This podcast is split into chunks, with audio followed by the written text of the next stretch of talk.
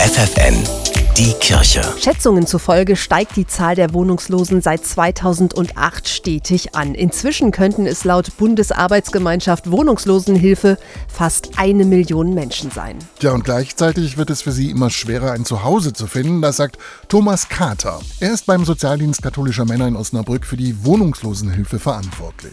Es hat sicherlich mit den Mietpreisen zu tun und an dem mangelnden Wohnraum, dass nicht genug bezahlbare ein bis zwei Zimmerwohnungen vorhanden sind, die von unserem Personenkreis gesucht werden. Allein in der Stadt Osnabrück haben über 500 Menschen keinen festen Wohnsitz. Sie schlafen auf der Straße oder bei Angehörigen oder Bekannten. Carter vermutet, dass die Dunkelziffer höher ist. Um wenigstens einigen Betroffenen zu helfen, hat der Sozialdienst mittlerweile selbst 30 Wohnungen angemietet. Aber auch nicht, weil wir das so gerne machen, sondern aus der Not heraus, weil die Klienten auf dem ersten Wohnungsmarkt keine oder so gut wie gar keine Chancen haben. Denn viele Wohnungslose haben mit psychischen Problemen oder Suchterkrankungen zu kämpfen. Das macht es für sie noch schwerer, eine Wohnung zu finden. Genau das ist aber für Thomas Carter und sein Team die oberste Priorität. Denn je eher jemand von der Straße in eine Wohnung vermittelt werden kann, desto einfacher.